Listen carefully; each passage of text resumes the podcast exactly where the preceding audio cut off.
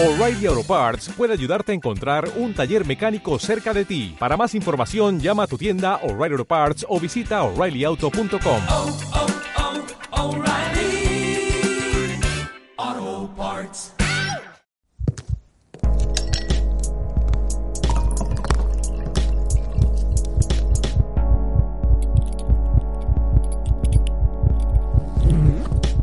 Hola pecadores, bienvenidos de nuevo a su programa de sexualidad favorito.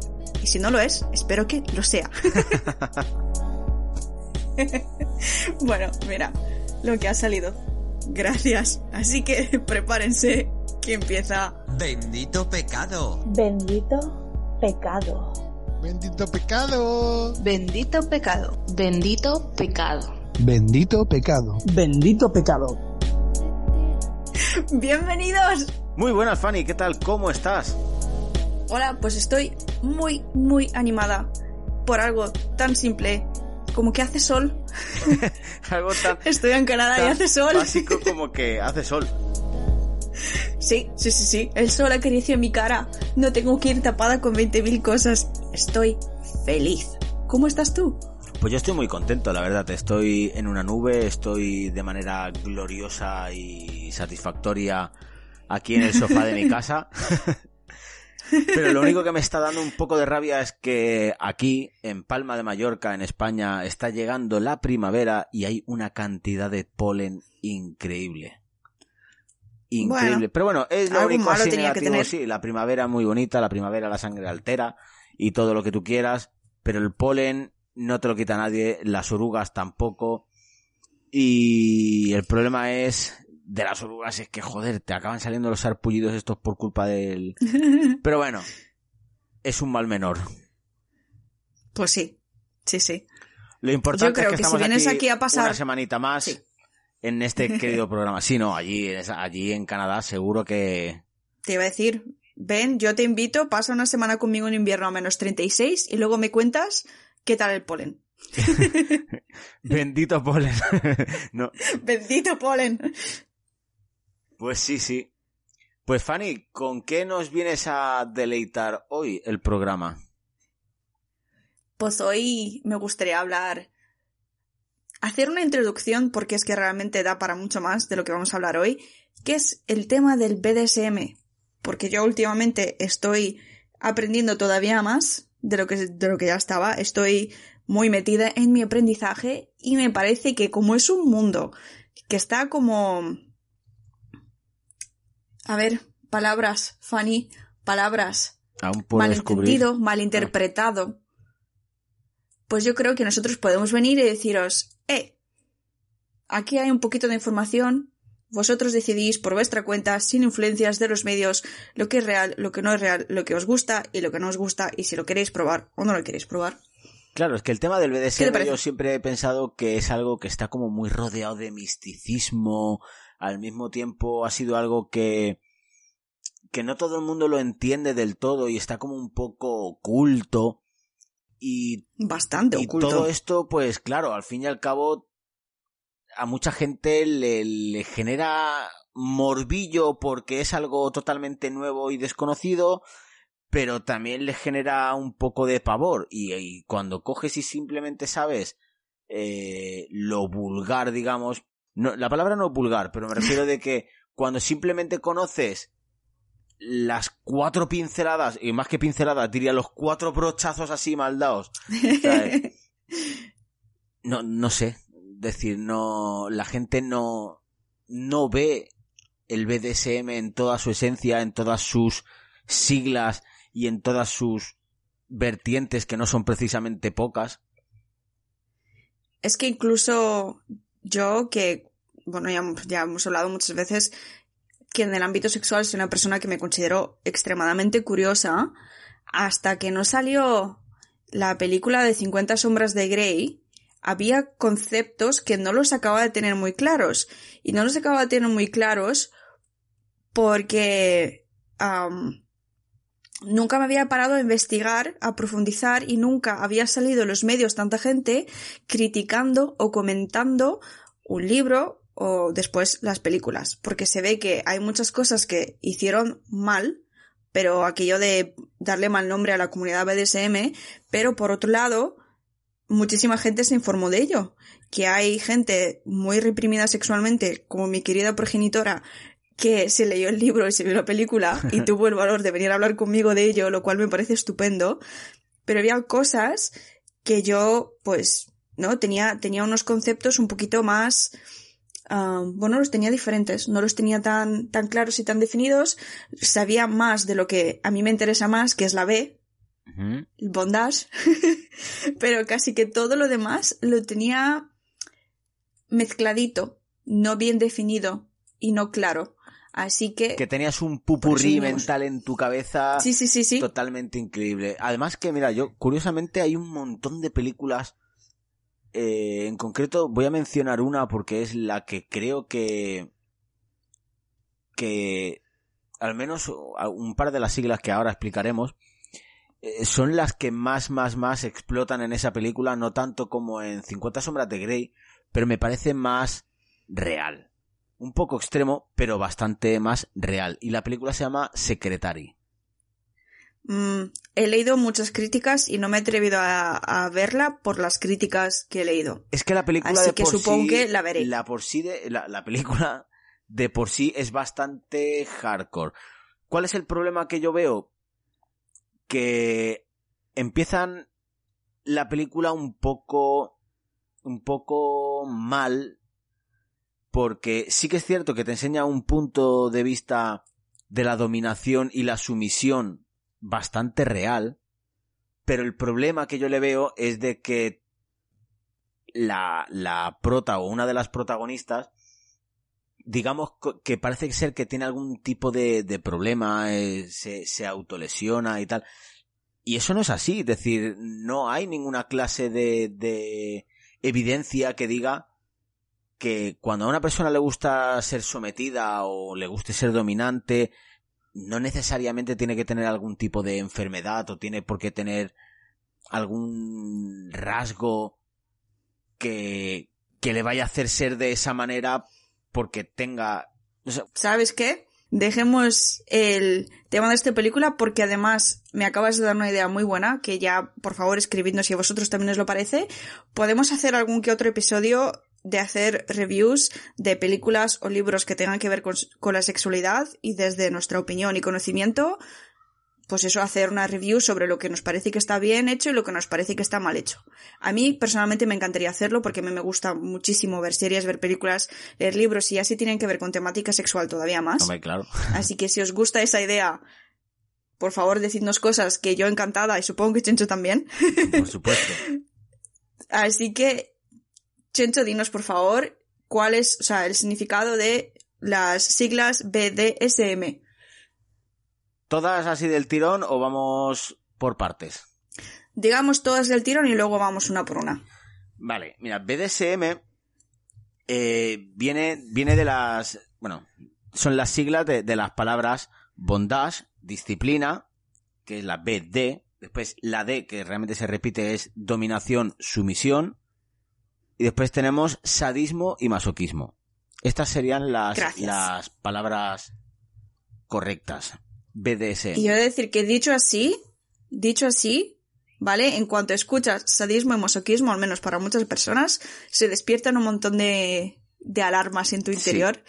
Pero quedémonos porque es, lo he dicho, es solo las siglas pueden a- llevar a como mucho mal rollo interno, pero no tiene por qué. Ujú.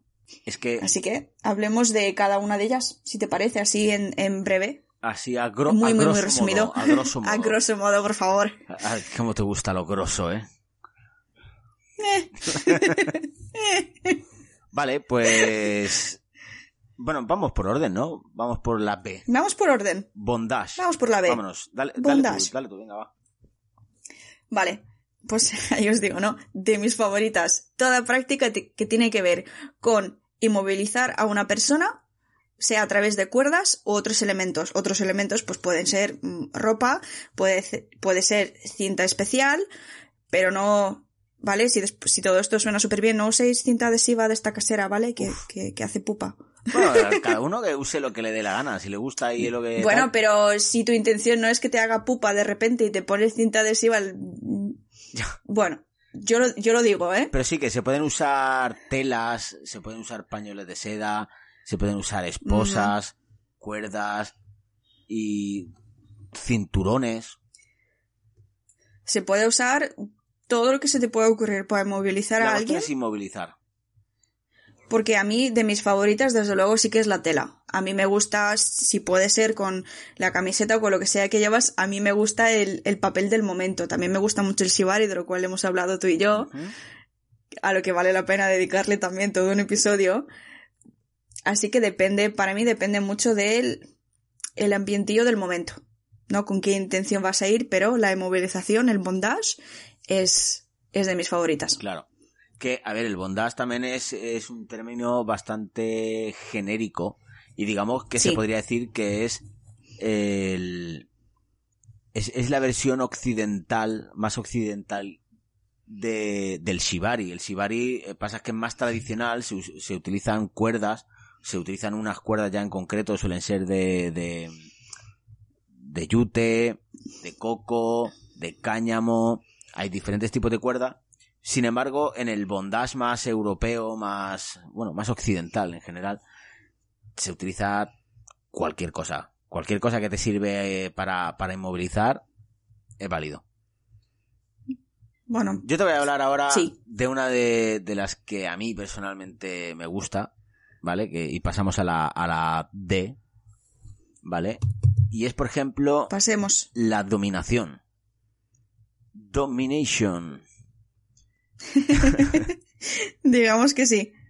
Eh, es que, al fin y al cabo, es un término que está utilizado pues, para referirse a las prácticas eróticas en las que una persona adopta un rol dominante, para actuar de acuerdo a su voluntad, su deseo sobre, sobre otra o otras personas que pueden adoptar el rol de, de sumiso. Un poquito eso. Lo cierto es que lo interesante es de que cada uno tiene una forma muy diferente de, de vivirlo. Puedes hacerte un juego pf, a la medida de, de esto. En el momento en el Es que, que encuentras a la persona o a las personas que se acoplan a tu juego, a tu, bueno, pongo, digo juego así entre comillas, vale, aunque nadie me ve, eh, es una pasada. Eh, puede llegar a ser un juego que, que, que bueno, de hecho, DS, de, de dominación sumisión, muchas veces la S se suele poner en, en minúscula. Esto es que es un, es un dato tontito, Sí. pero me gusta. Es decir, Me alegro que lo menciones porque yo lo estaba pensando. es que la, la S se suele poner en minúscula, pues porque es de sumisión, ¿no? Y de por sí la S ya es más pequeñita que la D. O sea, es un rollito así un poco curioso, pero que ya solamente en lo escrito lo, lo, lo reflejen, me parece súper curioso, ¿no? Pues igual que hay muchísimos tipos de dominación, de sumisión también, que es, que es algo que os he dejado, que os he dejado artículos de un blog que me gusta muchísimo, que habla de esto. Hay muchísimos tipos de, de maneras de ser sumiso. A mí hay una que me hace mucha gracia, que es que en castellano la manera traducida sería mocoso, ¿vale? Lo cual suena un poco antierótico, ¿vale? Pero en inglés es el brat, que es como, sí, sí, yo me someto, pero juego mucho. Tienes que trabajar tú en hacer que yo me someta. No es en plan, Claro, mm, ponte a cuatro patas. Es como, vale, si no me pongo a cuatro patas, ¿qué me vas a hacer? exacto. A mí, ese rol, el de sí, sí, yo sumisa, pero, pero trabaja duro, ¿sabes? Hay, hay muchas maneras de ser sumisos y hay dominantes a los cuales esa actitud no les gusta. Por ejemplo, y aún siendo dominantes y sumisos, hay muchas maneras de acoplar ambas cosas para que sea ideal para las personas que vayan a participar en, en el juego. Claro, es que, mira, yo creo que una de las cosas que me gusta mucho del BDSM, y más en concreto de la dominación-sumisión, es que el, el juego puede ser tan sencillo como tú lo quieras crear. O lo puedes adornar y lo puedes hacer, pues, todo lo barroco que tú quieras, ¿no? Al fin y al cabo da igual, porque una vez has creado tu juego y has encontrado la pareja con la, con la que al jugar, a tu sumisa o a tu amo, eh, como en prácticamente todo, porque aunque, aunque sea bastante suene oscurillo, ya sea la, el sadomasoquismo, el bondage, la disciplina, etcétera, etcétera, la meta es divertirse. Si lo consigues, ha sido un buen juego. Sí, efectivamente. Y lo mismo pasa con la parte que creo que más miedo da o más miedo despierta, que es la parte del sadismo y del masoquismo. Que ahora llegamos. Porque... que ahora llegamos. Exactamente. Pues para ir más rápido por las definiciones y luego adentrarnos un poquito más en cada una, la sumisión se describe pues para todas aquellas personas que prefieren tener prácticas, bueno, eróticas o no necesariamente eróticas, en las que adoptas un, un rol sumiso, ¿no? Te quedas pues bajo la voluntad de otras personas. De otra persona, en tu caso el dominante, no así en general. Claro. No es así randomly para toda la sociedad. Exacto. Quería dejarlo claro porque puede ser sumiso en un acto sexual exclusivo, ¿no? En una escena en la que vas a participar con una o más personas, o puede ser algo que lleves en tu día a día, en una relación incluso vitalicia. Exactamente. Que siempre, siempre, siempre, y esto es algo que, que nunca me canso de repetir, toda esta, esta clase de prácticas siempre tiene que ser igual. Tiene que ser, como, Fanny, sano, ¿qué más? bueno, yo en este momento iba a decir que tiene que ser pues prácticas voluntarias con unos límites establecidos, pero sí, ahora que me has dicho lo de las siglas, pues se usa mucho del mundo BDSM, que son la SSC, Exacto. que son sano, seguro y Consensuado. consensuado. Siempre, siempre, siempre. Always. Esto es súper Y- importante y hay que grabárselo a fuego. SSC, quedaros con eso. SSC, sano, seguro, consensuado. Siempre, da igual las prácticas que sean, aunque sea como un cachete, ¿vale? Un cachete, si, si a ti no te gusta que te den cachetes y alguien insiste en darte cachetes, ya no es consensuado. Exactamente. De hecho, por eso este tipo de cosas no es algo que, que haya que tomarse a la ligera o hay algo que, que, yo qué sé, conoces a una chica una noche y no puedes venir y hacer un papel de amo dominante porque no, No. la conoces. No la conoces. Hay que hablar. Estas son cosas que parece que no, pero es como un, se crea un pacto verbal entre ambos. Bueno, de hecho hay hasta contratos. O sea, realmente hay, Sí, sí. De, de hecho, realmente hay contratos en los que se pueden firmar. Yo no he visto nunca a alguien que me haya entregado. Ah, pues yo sí. O sea- bueno, a mí no me han entregado, pero sé de gente que lo hace. Yo los he visto a modo verbal. Y de hecho los he tenido a modo verbal de decir, oye, me gusta esto, esto, esto y esto, pero a esto no quiero llegar. O esto, por ejemplo, no me gusta. Cabe decir de que, de que siempre y cuando sea sano, seguro y consensuado, no tiene por qué haber ninguna clase de, de problema. Siempre y cuando todo esto haya sido pactado.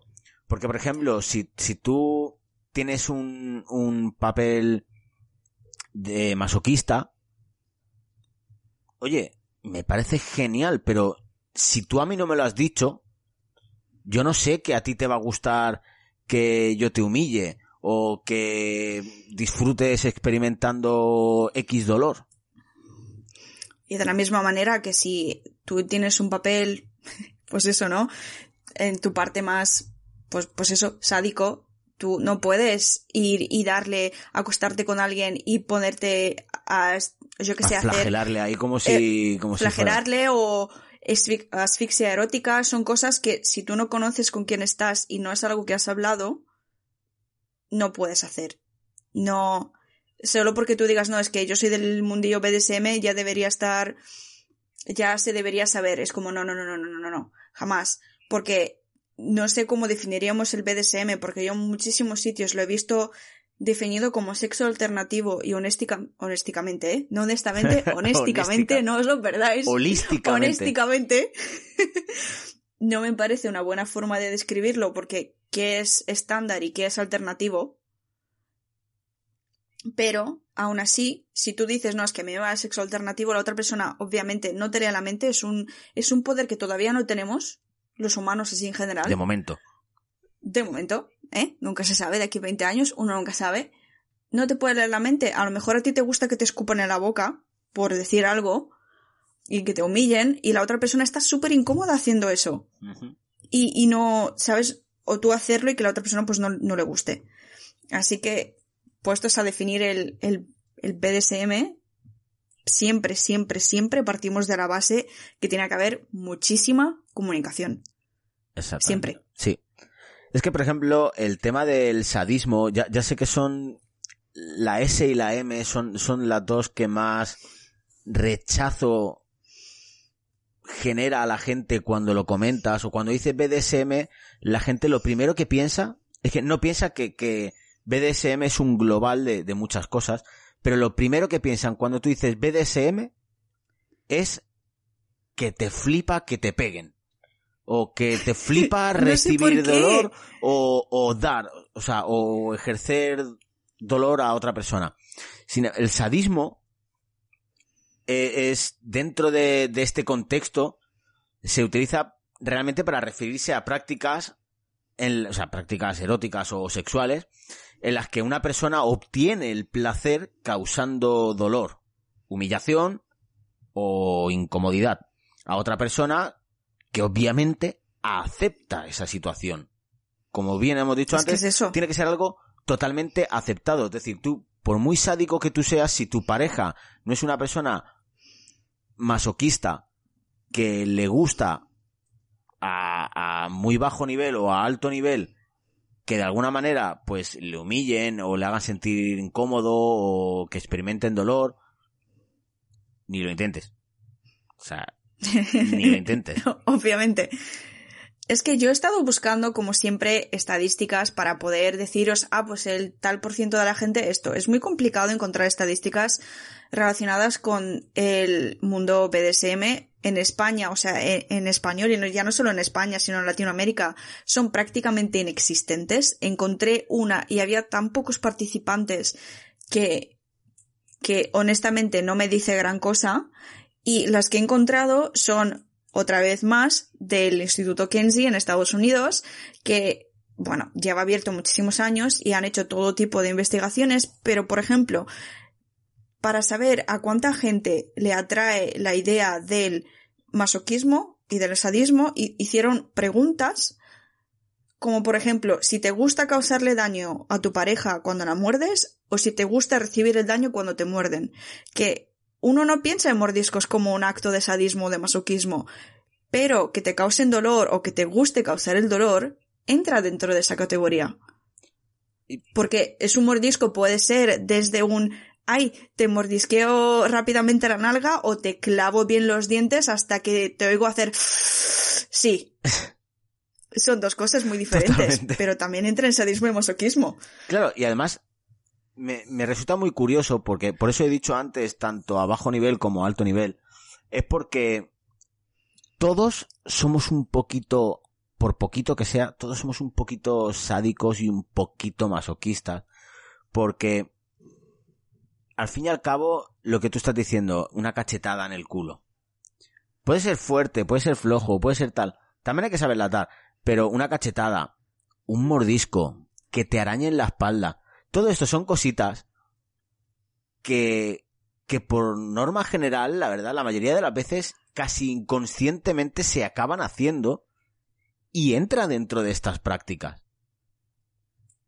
Es que lo de arañar la espalda, yo he estado con compañeros sexuales a quienes les excitaba que yo les arañe hasta hacerles sangre y luego presumían de qué bien he hecho yo mi trabajo porque me han dejado arañazos ensangrentados en la espalda. Era algo que no solo les daba orgullo, sino excitación y era una práctica sexual que les gustaba mucho. Ahora, si les preguntas, oye, ¿tú crees que tienes alguna característica que te meta dentro del mundo BDSM? Te dirán no. Yo sexo normal. Y es como, ya, pero ¿qué es normal? A eso vería yo. ¿Qué es normal? ¿Qué es normal? Que después, por ejemplo, no necesariamente tiene por qué ser una persona masoquista. Le puede gustar que le peguen una cachetada, pero no necesariamente le tiene que gustar el dolor o que le humillen. A ver, el masoquismo, vamos a terminar de explicarlo, eh, en este mismo contexto se utiliza para referirse a la, a la- Bueno, es un poco lo opuesto al sádico, ¿no? Es precisamente eh, estas personas que obtienen placer experimentando el dolor, la humillación, la incomodidad y generalmente a manos de, de la otra persona. Que ambas, como siempre, aceptan esta misma situación. Que hay masoquistas, Siempre. que después hay masoquistas que, que también son sumisos y les ordenan, es que quiero que tú te pegues, que te pegues con este cinturón en el culo. Eso que le genera, bueno, no, no te genera humillación, o al menos a mí no me parecería humillante. Según, es que muy También individual. depende del contexto, está claro. Pero bueno, que, que la cuestión está en que... mm, ahora no, he perdido un poco el hilo de lo que quería decir, ¿vale? Pero Siempre. si se me ha ido aquí la flama totalmente. Profesionales, somos unos profesionales. Bueno, la cosa es que el masoquismo, eh, al fin y al cabo, to- todos tenemos un poquito, un poquito, un poquito de masoquistas, tanto, tanto si lo queremos ver como si no. Yo creo que todos tenemos un poquito de cada cosa y no solo en ámbito sexual, sino en todos los ámbitos de tu vida, sobre todo cuando hablamos de mm, si eres sumiso o dominante, yo creo que en diferentes aspectos de tu vida puede ser más una cosa u otra cosa, puedes variar, no siempre porque tiene que ser el del mismo aspecto. Por ejemplo, yo me identifico como una persona switch, que yo no sé si habitualmente en España se usa el término traducido que es interruptor. No, no lo sé, tú me dirás. Yo siempre, yo siempre me, o sea, yo me he considerado siempre una persona switch, aunque con, con una tendencia más hacia la dominación, pero siempre, siempre, siempre lo he escuchado como switch. Siempre. Es, que no lo sé, porque yo leí en un blog que decían interruptor y yo tardé un rato en decir, ¿Qué? hola, O sea, interruptor, ¿qué me estás o sea, diciendo? Y luego pone entre paréntesis switch y yo, Ah. amiga, ah, eso sí soy yo. Claro, no, yo, Porque, yo por ejemplo me considero no sé. Switch, pero creo que, que mucha gente desconoce. E- Era algo que justamente ahora yo lo quería mencionar, porque está el dominante, está el sumiso y después está el switch, que es el punto intermedio, para el que no lo sepa, es aquella persona que en un cierto momento puede ejercer un papel como dominante y en otro momento, o incluso en el mismo, en la misma situación, puede cambiar el rol. De algún en alguna manera puede cambiar el rol se puede se siente cómodo con ello y le da igual ejercer un papel como dominante como de sumiso que eso tiene mucho rollo tiene mucho rollo A mí me gusta, a mí me, me ha gustado siempre experimentar un poco con, con ambos papeles. Por ejemplo, en Shibari con las cuerdas, últimamente me he dado cuenta que me gusta más en ese aspecto ser sumisa o ese tipo de sumisa lo llaman rope bunny aquí, sí de, pues eso, conejito de cuerdas, ¿no? Me gusta más la sensación porque me gusta la sensación que produce en mi cuerpo las cuerdas. Igual que me gusta, pon tú, por ejemplo, me gusta tener peso encima, ¿vale? A mí las mantas estas, que son las mantas anti-ansiedad que pesan, me gustan. Porque me, igual que las cuerdas, no sé, como que siento seguridad, comodidad. Es una sensación que me gusta más experimentar, que es algo que me gusta más provocar pero en otros momentos me gusta más dar más las órdenes, quiero que se haga esto o la otra manera, o haz, haz- esto, haz lo otro. Según para qué actividad sexual, para mí hay un papel u otro que me gusta más interpretar. Y dentro de esos ámbitos también puede variar. Así que yo a veces cuando lo intento describir hasta que sabía que existía el switch, siempre he dicho, qué raro, ¿no? Tengo tendencias a ambas cosas. Y luego me puse a pensar y fue como, Fanny, pero si tú eres la B en todo, en LGTBI también. O sea, ¿de qué te, o sea, tú eres la B en todo. Uy. Espera, que le he dado mi cosa del micrófono. ¿De qué, de, de qué te sorprende? Nunca, nunca te puedes decidir por una sola cosa. Eh, claro. Entonces, pues, ya tiene sentido. para ti Fanny Para mí. sí para ti bueno para ti en general para todo el mundo pero explícanos un poco para para el resto para nuestros queridos pecadores y oyentes Mm, mm, mm. para ti qué sería en general el BDSM o qué, qué, qué te gusta o qué te aporta? Pues a mí lo que me gusta del BDSM, en general, bueno, es que son muchas cosas, pero empezaría por lo que hemos dicho antes, la comunicación. Yo soy aquí muy fan de la comunicación, ya lo he dicho en tanto en relaciones de todo tipo y obviamente es, es necesario en estas. Me gusta que me gusta la innovación, me gusta explorar diferentes sensaciones. Yo creo que la exploración sensorial es algo que no se le da tantísima importancia en el sexo vainilla, por así decirlo.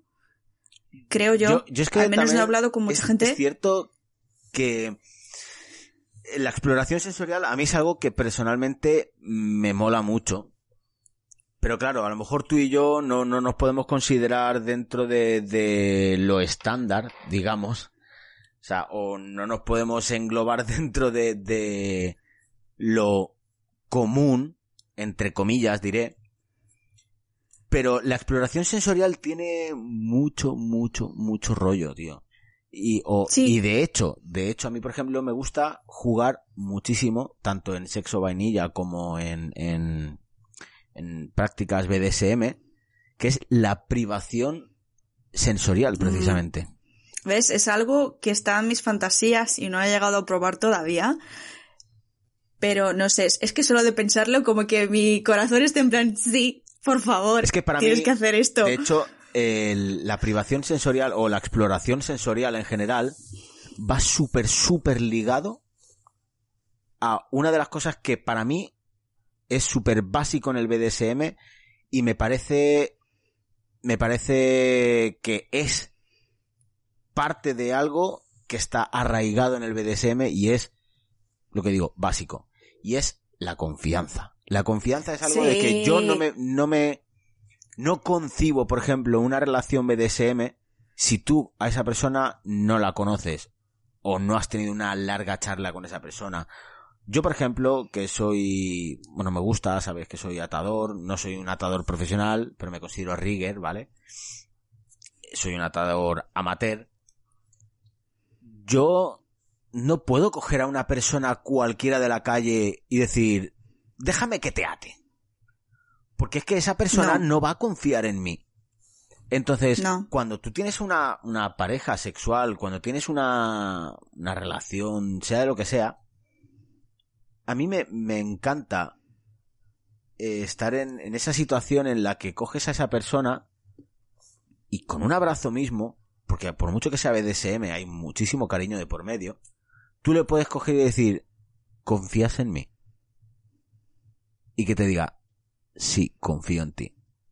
Y sin necesidad de decirle lo que vas a hacer, se deja hacer confiando plenamente en ti hasta el momento en el que, claro, si, si tú vas más allá de los, de los límites establecidos mutuamente y la has cagado, pues tronco, aquí la, la cagaste, has abusado de, de su confianza y se va todo al garete. que siendo humano, en el caso de que te equivoques en algo o algo ha quedado un poco ambiguo, algo ha pasado, algo ha estado mal, yo creo que como persona dominante, o en tu caso, como tú has dicho, como atador, tío, asume tu responsabilidad y dice, la he cagado. Lo siento mucho, la he cagado, lo puedo compensar de alguna manera, porque eso, como tú has dicho, la confianza es esencial, es una de las cosas que a mí más me atrae del mundo del shibari, porque sabiendo que alguien me tiene atada y puede literalmente asesinarme si le apetece, Totalmente. elige darme placer, elige darme amor, elige cuidarme. Para mí, eso, y no quiere decir que eso no puedas tener, obviamente, en tu día a día con la persona con la que estés, pero ese nivel de confianza, para mí, abre unas puertas en, en, en las relaciones que me cuesta describir, porque es que es como, aquí estoy, ¿sabes? Como que te lo entrego todo y, no sé, para mí es precioso. Es que todo se resume. Y que alguien abuse de eso no está Claro, bien. es que todo se acaba resumiendo al fin y al cabo en una misma cosa. Y es que tiene que haber placer mutuo. Los dos tienen Sí. que disfrutar con ello. Si una de las dos personas no va a disfrutar con ello, se me ha dado el caso de átame, átame. Digo, no, porque yo sé a ciencia cierta que no es algo que te gusta. Y a mí, yo no me voy a sentir cómodo por el simple hecho de que, porque tú sabes que a mí me gusta atar, de que te vayas a querer dejar atar por el simple hecho de que sabes que me gusta. Si yo sé que a ti es algo que te incomoda y que no, te, no estás cómoda con ello, entiéndelo. Ah, pero te lo estoy pidiendo. Ya, pero no lo estás haciendo porque a ti te vaya a dar placer, lo estás haciendo simplemente pues por por hacerme feliz a mí. Y porque sabes que es No, eso está claro que no, Entonces yo no me voy a que sentir no puede cómodo. ser. Más, una de las cosas que a mí me gustan mucho, mucho, mucho es estar en el momento, estar presente. Sobre todo si eres el dominante, si eres el que está atando, si eres el que está flagelando, si eres... Bueno, hagas lo que hagas, tienes que estar presente 100% en el momento en lo que estás haciendo. Es casi un estado meditativo. Y por otra parte, si eres la parte sumisa, el dejar que te pasen todas esas sensaciones por el cuerpo puede producir un estado de, de euforia y de felicidad que honestamente dentro del mundo de BDSM a cualquiera que se lo diga se va a decir así, claro, por supuesto. Pero cuesta un poquito de ver desde fuera que, lo dicho, ¿no? Es, es algo que hay tanta intención y hay tanto cuidado detrás, porque, por ejemplo, con el, con el Shibari, a los cursitos que yo he ido, a los cursillos siempre me han dicho, esto es algo peligroso, lo tenéis que saber desde ya. Lo puedes hacer mal, puedes hacer, puedes quemarle la piel a alguien o, ¿sabes? Se puede desmayar o puede pasar algo desagradable a raíz de ello. Tienes que estar por eso presente cuidando de la persona con la que estás. Y no estoy diciendo esto para asustar, pero siempre al hacer prácticas así se tienen que conocer los riesgos, los beneficios y es algo que se tiene que negociar. Por eso hay tanta confianza, porque tú sabes, por ejemplo, si yo dejo que tú me ates a mí, yo sé que me puedo desmayar en cual- bueno, en cualquier momento no, pero yo sé que las cosas pueden salir mal y confío que tú, como mi atador, vas a estar allí para mi bienestar. Me vas a desatar, me vas a cuidar, me vas a dar agua, me, ¿sabes? Vas a estar pendiente de que yo esté bien. Por eso, por ejemplo, en el Shibari o en el Bondage en general, eh, cada vez que va a haber una práctica, o al menos en. ya en, en, en un mundillo más fuera de lo que es lo casero, aunque lo casero también se debería hacer, es prácticamente obligatorio tener siempre unas tijeras de corte, tío. O sea, Siempre. no unas tijeras de punta, unas tijeras. Pero bueno, en el caso de no tenerlas, pues a ver, cualquier tijera va a valer, siempre y cuando sea capaz de cortar la cuerda, el cuero, eh, lo que sea.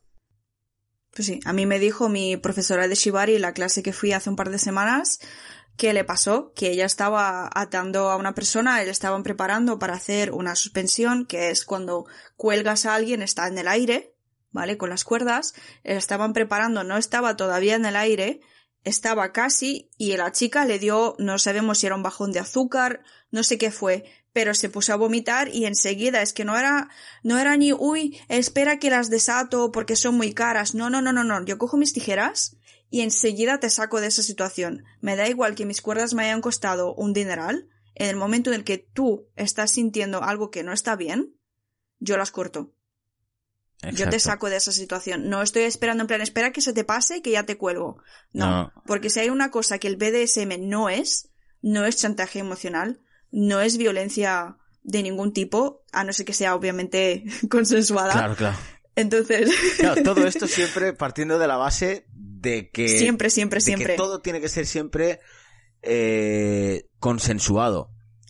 Y la gente no está ahí para jugar con tus límites. Exacto. Obviamente, si tú, le, si tú le dices, oye, mm, intenta meterme esto a ver hasta dónde llega y vamos a sobrepasar mis límites, aún así es algo que está negociado. Pero no puede ser que tú te pongas a atar a alguien, no sepas su historial, que por ejemplo es una persona diabética que necesita comer cada dos horas y tú no lo sepas y se te desmaye.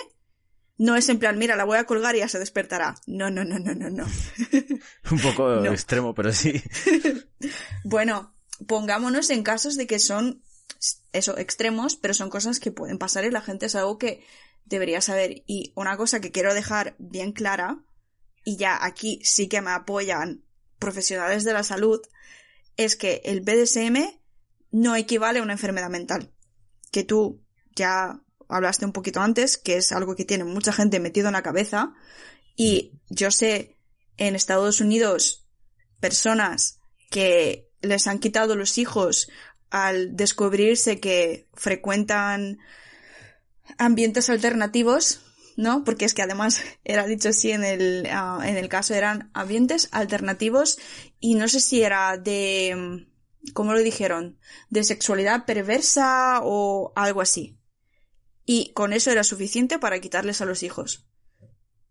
Y yo me quedé a cuadros. Qué fuerte. Y sí, gracias a casos como este, en... ahora mismo el BDSM no está, bueno, las prácticas de BDSM o las parafilias no están catalogadas como... Ay, ah, es que ahora no me sale la palabra. Como enfermedades mentales. ¿Vale? O sea, es que no, no me salía. Bueno, No me salía. Porque hay un manual de diagnóstico de trastornos mentales, que es el DSM, ¿vale? Que es, que se usa en todo el mundo para diagnosticar. Y la última edición que sacaron, que fue en 2000, en 2013, que fue el DSM-5, allí, salud. Ahí dejan bien claro que, que que tú tengas inclinación hacia prácticas que entran dentro del ambiente BDSM no significa que tengas ningún tipo de enfermedad mental. Ahora, si tu parafilia te causa malestar, ¿vale? Si te impide hacer vida diaria, si tú decides que es algo que es malo para ti, ahí sí, pero si no, no. Y eso ha ayudado a que muchísima gente pueda ser más libre y salir del armario, por así decirlo, y decir, vale, pues a mí me gustan estas prácticas, me gusta ir a estos clubes, me gusta practicar cosas que consideramos no, no estándar. Y quería dejarlo bien claro porque yo se lo he dicho a muchas personas de, ah, pues a mí el mundillo del BDSM me interesa y recibir miradas o eso, críticas de, "Ah, es que yo creo que a cualquiera que le guste que le aten está mal de la cabeza, está deprimido o, ¿sabes? Está suicida o... No. No. Hombre, hay, hay cositas, hay cositas eh, en general dentro del BDSM y una que creo que cabe destacar bastante y es de que mm, uno de los temas que más preocupan también dentro de, o sea, aparte de esto que me estabas comentando tú ahora, eh, es el tema de las ETS. O sea, de las ETS. Sí. Porque si algo, si algo también tienen, o tenemos, mejor dicho, porque me incluyo, ¿vale? Es que todos los que practicamos BDSM, de alguna manera entramos de lleno, eh, como en un colectivo de, de riesgo, que es como lo llaman, colectivo de riesgo, Sí. entre comillas, por méritos propios, al fin y al cabo. Porque es que entre, entre nuestras prácticas, pues joder, se incluyen muchas de ellas el intercambio de fluidos, hay prácticas donde incluso te llegas a hacer sangre, como tú has dicho antes, por ejemplo, con el tema de arañar. Y coño, de alguna manera eh, puede estar muy presente de manera intencionada o no. También, dentro de BDSM, esto ya sé que es un poquito más extremo, hay el uso de agujas. Se juega mucho con agujas, se juega con pinzas, eh, incluso los azotes, con algunas... Hay, hay algunos... Ay, mierda, ¿cómo se llama? Eh, azotadores de estos que, que incluso tienen pinchitos y te crean arañazos, te crean tal. El uso del de dildos, plugs anales, eh, todo esto. A ver, es posible que se den a la promiscuidad intercambios con diferentes parejas, eh, conscientes todos de ello, obviamente. y hemos sido, pues, uno de los primeros colectivos en adoptar las máximas precauciones, ¿no? Junto con el de los de, de, la- de los gays, lesbianas, etcétera, etcétera. Sin embargo, a veces los, los, los accidentes ocurren, ¿no? A ¿Qué vengo, ¿Qué vengo a decir con esto? Que, que a ver, nosotros, por ejemplo, a día de hoy tomamos un montón, un montón de, de precauciones. Al fin y al cabo, creo que a día de hoy no hay nadie que, que como mínimo no sepa el ponte condón. O sea, se- bueno, seguro que hay gente que no lo sabe, por desgracia. Pero dentro de este colectivo de riesgo en el que estamos, eh, tenemos que, que aprender a tomar un montón de medidas de seguridad. Yo, por ejemplo, soy una persona que cada X me gusta hacerme analíticas de ETS. Que sé que he practicado sexo sano, eh, seguro y consensuado también, vale, ya puesto. Te voy a decir, ah, no te dejes la última. Ya, la cosa está en que yo sé que todo esto es así, pero los accidentes pueden ocurrir. Un arañazo, o yo qué sé, es una tontería, pero que te peguen un mordisquito, te hacen una herida y después eh, tú le coges y le comes eh, sus partes a la otra persona y sus fluidos entran en contacto con tu herida, que hay una posibilidad muy baja, pero está es lo ahí. que te voy a decir. Está El riesgo es muy, muy bajito. es muy pero bajo, sí. pero está ahí. Al igual que con un arañazo en la espalda, pues quizás no. Pero el riesgo está ahí. Estamos entrando en, en, en un juego en el que puede ser muy divertido, pero hay que saber que en ese juego en el que todos estamos jugando, pues, oye, también te puedes, te puedes hacer mucho daño. Hombre, por eso una de las cosas que si estás interesado en meterte en el mundo, siempre que no sea con gente random, y gente random quiero decir un cualquier tío en Tinder que dice "Ah, es que yo soy un buen dominante, no sé qué, no los conoces de nada igual, Porque ¿no? soy el puto ¿No? amo. En- en un ambiente seguro, negociando tus límites, porque a lo mejor hay personas que no quieren ningún tipo de barrera como pueden ser los condones, quieren un otro tipo de experiencia, entonces es algo que negocias con la persona que lo vas a hacer, que todo el mundo sepa, oye, estos son nuestros riesgos y estamos dispuestos a asumirlos juntos. Porque también puede ser que uno de tus fetiches sea que te ponga la idea de que a lo mejor puedes pillar algo. Entonces es, vamos a negociarlo con las personas con las que vamos a participar. Claro. Mira, una de las cosas que a mí me gustaría decir o comentar o así un poco por encima que si nuestros oyentes eh, son de aquí, de, de las Baleares, de Palma, en concreto, o sea, de Mallorca, tienen varios sitios donde se pueden ir a hacer las analíticas totalmente gratuitas. En algunos sitios tardan un poco más, en otros tardan menos. Pero hay dos sitios que, que además de que si tú lo solicitas te van a regalar todos los preservativos que te den la gana, está la Fundación Alas, que bueno, es una asociación de lucha lucha contra el SIDA, ¿vale? Y después está que en este sitio en concreto es donde yo suelo ir, es un sitio que se llama CAIT, que es un centro de diagnóstico y tratamiento de prevención eh, de infecciones de transmisión sexual. Es totalmente anónimo si tú quieres no das ninguna clase de, de datos que no- porque en este caso en concreto tú al hacerte eh, estas analíticas lo adjuntan a tu historial médico si tú quieres. Si tú quieres. Yo no tengo por qué no decir que no. O sea a mí personalmente no me avergüenzo de, de nada y no tengo nada.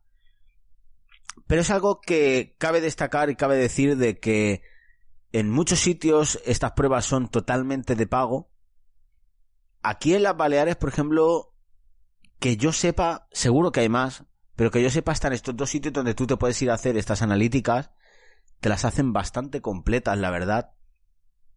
Y en el caso de que te detecta- detectaran algo, te ayudan a, a llevarlo. O sea, te, te ayudan a sobrellevarlo, cómo puedes tratarlo. Oye, ¿sabes qué? Tienes sífilis, adiós. No, ya, me está claro. o sea. Entonces, esto era un poquito lo que yo quería comentar así a modo de, de...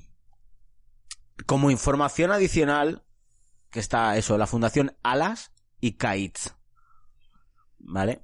Que esto es algo que también considero que cuando con cualquier persona, ¿eh? sea en un encuentro que queréis hacer cualquier actividad que entre dentro del mundo BDSM o cualquier otra, es algo que se, se habla y se pregunta. Y para mí, yo creo que esto es uno de los criterios que yo tendría para saber si me puedo fiar o no de alguien. Si me dicen, uy, no sé, uy, ¿qué es esto? Uy, ya te lo enseño después. Cualquier cosa que dé mal rollito, mejor pasando. Claro. De- Además, también os he dejado un artículo abajo en el que explica muy bien cómo elegir o cómo detectar un buen dominante en el caso de que os interese. Pero, si no, aunque quitemos dominante, sumiso, cualquier otra cosa, siempre, si tú tienes unos límites que comunicas, que son, por ejemplo, a mí no me gusta follar mientras la otra persona está fumada, y se ríen de ti, y te dicen no, o eso, no se ríen de ti, tu opinión y tus sentimientos no quedan válidos, no es una buena persona con la que practicar nada. Porque si no te hacen caso estando los dos vestidos, sentados, hablando, fíjate de que lo hagan después. Claro. De hecho, esto me recuerda un poco a una de las grandes preguntas que a mí más me han hecho. Y yo te la voy a hacer ahora y la vamos a la vamos aquí a destripar entre los dos, porque es una Uy, pregunta eso no me gusta. que que tanto informándome he visto que mucha gente la hace, después gente que sabe que a mí me gusta el rollito me han preguntado, "Oye, ¿y ¿cómo lo hago?", ¿no? Y es ¿cómo podría empezar o cómo le puedo transmitir? Porque creo que es algo que me gusta, pero no estoy del todo de acuerdo eh, en si es esto lo que me gusta o me gusta esto otro. ¿Y cómo se lo puedo decir a mi pareja? Si mi pareja tal... ¿Tú cómo iniciarías dentro de este mundillo o cómo le expresarías a tu pareja la necesidad de querer probar cosas nuevas y esto en concreto que a veces choca tanto cuando dices, oye, me gustaría probar algo del BDSM. ¿Cómo, cómo Pues entrarías un uf. poquito tú en materia? ¿Lo hablarías con tu pareja? Es que hay, yo creo que hay muchas maneras de hacerlo. Siempre, pues eso, ¿no? partiendo de la sinceridad. Pero yo incluso empezaría por, antes de decir nada, saber qué es lo que realmente quieres hacer, qué es lo que te gusta, hacia dónde te llevan tus fantasías. Porque decir, me aburro, quiero hacer algo BDSM. ¿Qué, qué quiere decir eso? Claro. quieres que te aten, quieres atar, quieres que te muerdan, quieres que te azoten, quieres, no lo sé, lo que sea que tú quieras, que te apetezca. Lo primero, considero yo, es saber eso. Y luego, pongamos que a ti te interesa la asfixia erótica. Digamos que lo ves, te pone, lo has visto en el porno, ves eso y te empalmas o te mojas o lo que sea que te pase.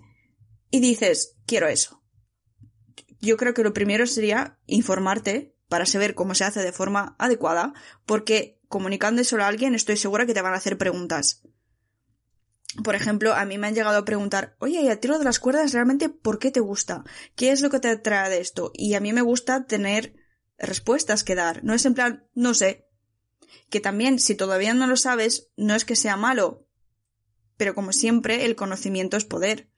Saber analizar cuáles son tus fantasías, qué quieres hacer y cómo hacerlo, creo que son los primeros pasos antes de comunicarlo. Y comunicarlo puede ser de maneras muy divertidas. Le puedes enviar un artículo que te diga su opinión. Puedes decir, oye, ¿qué te parece si escribimos entre los dos un relato erótico? Yo escribo una página, tú escribes una página y las únicas reglas son cosas que nos gustaría hacer, cosas que sean sí para los dos. Y escribiendo un relato erótico juntos, podéis ver en qué se encaja y en qué no. Oh yeah. Brutal. A mí esa idea me parece muy buena. O ver algo, mira, lo que te decía, que 50 sombras de Grey es un poco inútil, es un poco inútil, pero en este caso en particular puede ser útil. Puedes ver la película y tú le puedes decir, ay, pues la escena de las esposas, la verdad es que me ha dejado un poco... y ver por dónde van los tiros. Es una muy buena manera de, de empezar. Hombre, Y una de las cosas que yo he hecho... Ay, perdona, es que aquí te he cortado yo. no, tranqui. Dime. Yo una de las cosas que creo que si por casualidad queréis empezar con esto, Y es algo que tendríamos que haber dicho desde el principio. Pero se me ha ido la olla y ahora lo he... Me ha venido así un flashazo y lo quiero decir. Y es que para todo este tipo de, de juegos, de roles, todo este, este rollito que hay, a veces puede haber muchos males- malos entendidos. Porque hay veces que te están diciendo, para, para, para, para, pero realmente es, dame más duro, dame más duro. Mm. ¿Por qué? Porque a veces se ejercen ese, esa clase de juegos de rol. Entonces, para que no haya malos entendidos, para que mm, cuando te digan una palabra así un poco malsonante, tú no te lo tomes a mal o tal. Hay una cosa que es súper importante y es que hay que establecer una palabra de seguridad o de, de oye, cuidado o de atención. O sea, básico, básico, colores. Fácil. Sí. Rojo, parar. Inmediatamente. Suelta lo que sea que estés haciendo. Exactamente. Amarillo, cuidado. Que no quieres Estás utilizar... llegando a mis límites. Que no quieres utilizar colores y quieres poner tus propias palabras, de puta madre. Piña, plátano. Bueno, plátano, ¿ves? Se puede malinterpretar porque... bueno, no sé en qué clase de juegos con fruta te Bueno, la, meter. la que sea. Pero yo qué sé. Yo, por ejemplo, nos vamos aquí a reír ahora todos, pero una de mis palabras Ay, de a ver, seguridad... a ver, ¿qué me vas a soltar? Una de mis palabras de seguridad era chocobo. ¡Chocobo, chocobo! Chocobo. O... ¿Pero qué significaba eso? ¿Para o No, no, estás llegando mis Chocobo es stop. O sea, Vale. sea por lo que sea, es chocobo fuera o fuego. Decir fuego es como decir fuego. Decir, para porque se está quemando la casa. Dice, cariño, fuego, fuego de verdad, que, que fuego. O sea, como, como me pasó a mí el otro día, que se me quemó el cojín. ¿sabes? Os te voy a decir que, que obviamente estas palabras se utilizan mucho efectivamente el rojo y el amarillo, pero también he de decir que eso muchas veces es para personas a las que no les gusta tanto comunicarse en el momento o la situación no da para ello. Porque volviendo, por ejemplo, al shibari, si tú me estás atando y yo te digo rojo, vale, me sueltas, pero si te digo amarillo, ¿realmente qué significa? A lo mejor se me está, se me está durmiendo un poco el brazo y necesito que lo muevas un centímetro más arriba o un centímetro más abajo. Claro. Por eso la comunicación también es algo que puedes decir, oye, a ti que te hable en el momento, ¿te parece bien o no te parece bien? Porque eso no, si yo te digo amarillo, realmente, ¿qué significa? A lo mejor tiene mucho que ver que me estás dando, yo qué sé, duro por culo y te digo amarillo, significa que bajes un poco la velocidad, pero a lo mejor significa que necesito lubricante. Claro. Entonces, mm, Ahí es donde está Puede variar. la, la comunicación. Una de las cosas que, por ejemplo, también cabe destacar es de que hay muchos juegos en los que la boca la tienes ocupada. En Sí. este tipo de casos, lo que a modo personal yo utilizo y recomiendo es de que en el caso de que vaya a haber juegos con, con la boca tapada o con privación sensorial de que no puedes ver, no puedes tal, es por ejemplo en el Shibari, en el caso de que esa persona no pueda hablar por lo que sea, que haya una clase de señas o por ejemplo que en X momento tú le vayas cogiendo la mano y por ejemplo si te aprieta dos veces fuerte la mano significa para. O, esa es la mía personal también, dos veces fuerte. Sí. Así rápido. Clac, clac. o sea, Significa ya. o, Clac, clac. o que, o por ejemplo, tú, pre- tú haces una pregunta y te contestan apretándote la mano fuerte, pues a lo mejor quiere decir, bueno, es que depende, cada uno lo puede pactar, ¿no? Pero a mí, por ejemplo, una, una sola vez, apretar la mano una sola vez, quiere decir que todo va bien. O sea, a que sea así fuerte, ¿no? O sea, pero si te hacen pac pac, o sea, tit, tit, para. Esto ya Es es, que cosa eso- de cada uno. O, o simplemente que cojan y, y que te aprieten con el dedo. O sea, que no tiene por qué ser con la mano entera. Puede ser a lo mejor un, un apretón con el dedo. O sea, obviamente, si está pegando palmadas en el, contra el suelo en plan de eh, stop, stop. O sea, coño, paras. También hay que Es que ser es- un poco, eso- un poco, tener un poquito de vista. saber, pues eso, leer un poco el lenguaje, pero también comunicarlo mucho, porque a veces decir única y exclusivamente lo que ya hemos hablado, ¿no? Lo que no te gusta no significa que la otra persona sepa lo que te gusta. Yo estaba escuchando una entrevista en la que, bueno, una mujer quería tener una experiencia Religiosa. no es como de lucha, ¿vale? Pero más o menos, ¿no? La escena era que la atacan, se pelean, ella pierde y después había sexo. Eso tenía que transcurrir así. ¿Qué pasa? Que ah, sus límites eran no me escupas en la cara, mm, no me tires la cara contra el suelo y no hagas lo que sea. ¿Vale? Tenía tres, X, cuatro cosas. claro. Muy pocas pautas pero se había dejado que los azotes le dan puro pánico, porque algo en su pasado, ¿vale? Y yo tampoco creo que debas por qué decir exactamente por qué no, pero basta con que decir no me azotes. Bueno, pues ella no, no lo comunicó en este caso. Así que sus consejos eran mejor pactar las cosas que sí o sí quieres que te hagan, las cosas que a lo mejor si la situación da que te hagan y luego las que son absolutamente no. Pero empezar por las prácticas que sí o sí quieres que se hagan. Porque cuantas más opciones das de cosas que sí te gustan, tu dominante tiene muchas más cosas que hacerte y según la situación a lo mejor entrar en tus quizás, pero a lo mejor no. Por supuesto. Pero empezar con muchas cosas que te gustan. De hecho, lo de sí, no, quizás, yo creo haberlo mencionado en un episodio, bueno, unos cuantos episodios atrás. Sí, yo- de algo de que primeros, sí. yo creo que con, con cualquier pareja sexual que tengas, hay un test que os voy a dejar abajo que es muy gracioso, que si lo envías a tu, a tu pareja sexual y a ti y respondéis a unas preguntas sobre actos sexuales. Por desgracia solo lo he encontrado en inglés, así que lo siento mucho. En español vamos un poco más atrasados con estas cosas, ¿qué le vamos a hacer?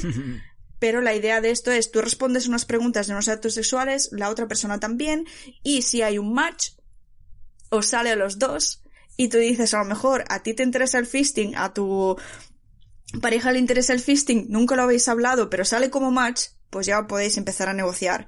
Pero, aún así, tener una lista de, yo qué sé, mis sí seguros son que me coman el coño, por ejemplo. En mi caso, desde luego.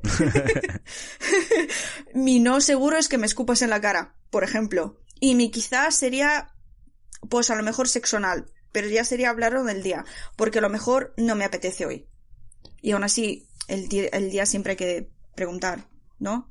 ¿Te apetece esto o no te apetece lo otro? Pero la lista, yo aún así creo que quitando el ambiente BDSM, me parece que es una lista bastante, bastante útil que tener. Sí, es muy práctico esto. Y esto ya no dentro de BDSM, ya incluso fuera de, de- del mundillo BDSM es algo que yo creo que se debería hacer. Si no, quizás eh, en todo lo que sea prácticas sexuales es muy, muy útil. Porque al fin y al cabo te va a ayudar a, a abrir un abanico de posibilidades sexuales que a lo mejor ni te las estabas planteando. Es que incluso aunque sea para citas con ir con alguien, a lo mejor tus sís son seguro ir al parque, seguro ir al cine, seguro ir a escalar, mis quizás son mm, ir a bucear, ir a hacer no sé qué y mis nos son subirme a la Torre Eiffel porque pensar en subirme a algo tan alto me quiero morir. Por supuesto. Así que yo creo que para una introducción del, del BDSM no lo hemos hecho tan mal, ¿no? No. ¿Vosotros qué creéis, pecadores? ¿Qué tal si nos escribís en nuestras redes sociales? ¿Qué son, Chencho? Tenemos benditopecado.podcast en Instagram Mm, mm. y tenemos benditopecado.podcast.gmail.com en nuestro Y por favor, correo uy, electrónico. sí. Y por favor, decidnos si realmente la idea de que hagamos análisis de series, películas y libros os interesa, porque a mí empezar con la serie de Sex Education, por ejemplo, que me ha parecido que es una de las mejores series que han sacado jamás de los jamases, bueno, igual me paso, pero es una de las mejores series que he visto, sí, o sí, me encantaría dedicar un episodio por temporada o, o una para las dos temporadas, es algo que a mí personalmente me gustaría hacer, Así que decidnos si es algo que os interesa.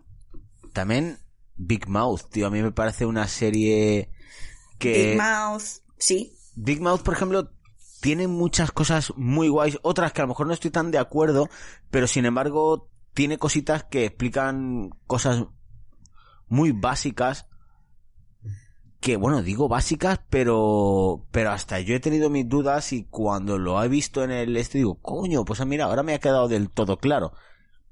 Es que tienen cosas muy... A mí me gustó mucho como alguien que ha tenido depresión y creo que es algo que siempre estoy a riesgo de la manera en la que se enseña la depresión en la serie me gusta mucho. Ya sabes cuáles son mis problemas personales que no voy a decir ahora mismo porque me voy a me voy a ir yo en en un agujero oscuro si me pongo a decir exactamente lo que no me gusta. Pero eso, hay muchísimas cosas de las que sí series, películas que me gustaría hablar, incluso dedicarle un episodio a la orgía de Sense8. ¿Tú sabes lo feliz que me haría eso a mí? O la orgía del ¡Orgías! Bueno, la serie en general, pero esa orgía... mmm, esa orgía. Esto yo creo que lo comentaremos en el capítulo en el que vayamos a hablar de orgías. Porque es probable, es muy, muy, muy probable, pecadores, de que vayamos a hacer un segundo capítulo de, de BDSM, Vaya. ya que en Y este tercero y cuarto. hemos hecho una ligera pincelada en este cuadro tan, tan amplio, Ay, qué poético, con oye. tantos colores, que tiene tantos colores, tantos pinceles y tantas formas que es imposible comprimirlo todo en este, en este episodio. Porque hay tanto, tanto. Mira, Fanny hace un momento ha hecho eh, un comentario y ha dicho fisting. Que Ay, es verdad. yo personalmente sé lo que es, pero por si acaso, Fanny, coméntale a nuestros pecadores qué es el fisting, porque a lo mejor alguno habrá dicho, ah, sí, fisting, fisting, ah, qué mierda será eso. Es ah, introducir un puño entero en la vagina de alguien. Bueno, un puño hasta donde llegas. O la mano. O en el ano. O lo que O sea. en el ano. Que, que todo se ha dicho también en las 50 sombras de Grey cuando salió el libro. Yo tengo una anécdota de una compañera de trabajo, la típica, como dirías tú, madre estándar de 2,5 hijos en su casa blanca de, de tal, que le preguntó a, le preguntó a mi hombre, oye, está saliendo esto aquí en el libro fisting, ¿qué es fisting? Así en medio de la oficina. Y claro, los que se, los que se lo sabían se quedaron como, "Ah, ah, ah, ¿qué, ¿qué le digo yo ahora? ¿Cómo se lo digo yo ahora? Señora, búsquelo en Google. mucha gracia, pues. y ella, "Oh, ¿qué es esto? Igual luego se lo pidió a su marido, no sé yo, pero Cariño, ¿qué es esto de fisting? házmelo, por favor. Que por cierto, yo lo he intentado y no, no, no es mi, no es mi cosa. Yo bueno. tampoco es que sea mi cosa. Tengo muchas, tengo muchas cositas que me gustan, pero esa no entra dentro de mi, de mi baraja. Es que ya está. La negociación con cada persona. Y yo os he dejado unos enlaces que son, pues eso, BDSM, BDSM, ¿eh? BDSM, Fanny, céntrate, para principiantes. También cómo introducir los juguetes o el BDSM en, en la vida tuya y de tus parejas sexuales si te interesa. He encontrado uno específicamente de bondage, que son verdades y mitos que me gusta mucho. Otro que son los tipos de sumisos, sumisas y cómo escoger un, dominante. Y el artículo de Wikipedia del BDSM, por cierto, que viva Wikipedia, si le podéis donar un eurito a Wikipedia, por favor porque hacen un trabajo maravilloso. Eso del conocimiento gratis es espectacular. Lo dicho, todo esto os lo he dejado y hay muchísimo más. Yo creo que cada sigla, cada sigla se dice así, cada letra nos da para un episodio entero, porque es que, y luego ya cada práctica dentro de, dentro Sí. de cada categoría nos da para más. Sí, Pero sí. esto no va a ser lo único que vamos a ver de BDSM, ni mucho menos. A mí lo cierto es que me hacía muchas ganas hablar del BDSM porque es una práctica que a mí personalmente me gusta mucho. Eh, no digo que lleve una vida 24/7 de BDSM, pero sí que me gusta muchísimo practicarlo dentro de mis parejas sexuales. Eh, Dentro, Todo. encima, afuera. sí. A ver, es algo que, como siempre he dicho, es algo que está totalmente hablado, pero cuando encuentras a esa persona con la cual poderlo compartir, es, es una experiencia bastante llenadora, no, no, no me sale la palabra, ¿no? Es, es algo muy gratificante. Llenadora. Porque, sí, llenadora no, no es la palabra. Bueno, Porque de hecho hay una cosa, hay una cosita y con esto voy a ir ya acabando. Precisamente porque es el final y en el final de cada sesión de BDSM hay una cosa que en inglés se le llama el aftercare, ¿vale? Que es como el, el cuidado de después. Y es que es muy importante al acabar una sesión de BDSM el, Yo diría que de cualquiera, pero digamos que BDSM. Sí, sobre todo en especial en concreto en el BDSM. Una vez acabado todo el juego, el darte un abrazo, miraros a los ojos, daros un beso y daros auténtico cariño. Auténtico cariño en plan de, vale, hasta aquí ha sido el juego, ha sido todo muy divertido, ha estado muy bien, gracias por pasar este tiempo conmigo. Yo creo que es muy importante, muy importante el aftercare, porque es en el momento en el que tu, tu mente vuelve a conectar otra vez con, con la vida real y ya haces, o sea, desconectas ya de ese momento BDSM, a menos que lleves una vida 24/7, ¿vale?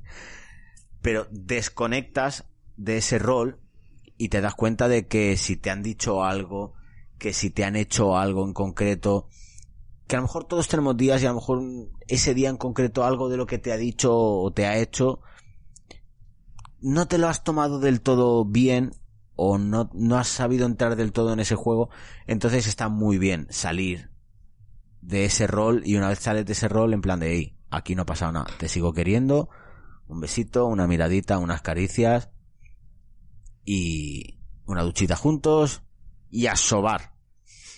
Bueno, en el caso de que lo hagas en casa, pero desde luego el, el que yo, ves, eso es una cosa que tendría que haber mencionado no he hecho en cuanto a un buen dominante que realmente se preocupe por ti y por tu bienestar antes, durante y después. Igual que el BDSM, pues eso, ¿no? Pues lo voy a repetir, vamos hasta cansarme, que tiene que ser sano, seguro Consensuado. y consensuado, pues con esto lo mismo.